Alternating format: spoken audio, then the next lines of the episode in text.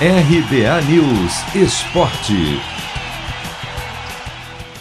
Na ausência de Gabigol, desfalque por conta de um problema de estômago, Pedro ganha uma vaga entre os titulares e resolve a vida do Flamengo na estreia no Brasileirão. Foi dele o gol da vitória por 1 a 0 sobre o Palmeiras neste domingo no Maracanã, no duelo que reuniu os times que mais levantaram taças no país nos últimos anos.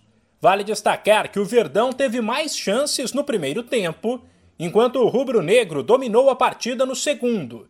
Além de Pedro, destaque para os dois goleiros, o Everton e Diego Alves, que fizeram defesas espetaculares. E também para Bruno Henrique. No lance do gol, ele disparou pela esquerda, deixou três marcadores para trás e rolou para Pedro apenas empurrar para as redes.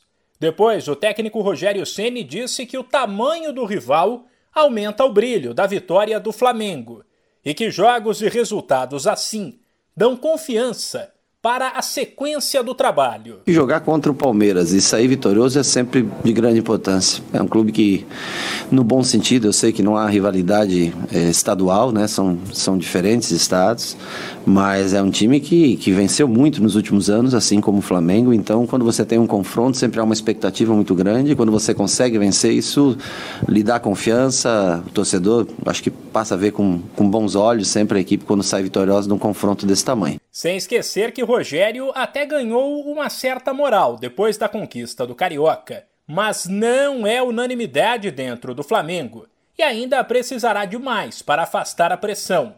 Talvez por isso, quando questionado sobre o fato de os principais candidatos ao título brasileiro, pelo menos na teoria, terem tropeçado na estreia, o treinador evitou qualquer tipo de euforia. E quando começa o campeonato, na verdade, você não tem três ou quatro rivais, você tem todo mundo como rival. Né? É, a gente não sabe o que vai acontecer, às vezes a formação de uma equipe, você não acompanhou o seu campeonato estadual, então você não tem exata noção do potencial de cada um. Quando começa esse enfrentamento nível nacional, é que a gente vai ter uma noção exata de quem vai brigar, quem não vai, quem não vai brigar pelo título, né? Mas ainda é muito cedo para saber quem é rival.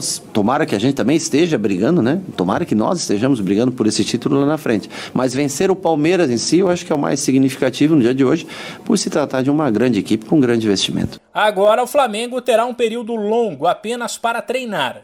Como teve vários jogadores convocados para as eliminatórias da Copa o rubro-negro viu suas próximas partidas serem adiadas e volta a campo apenas no dia 10 contra o Coritiba pela Copa do Brasil. De São Paulo, Humberto Ferretti.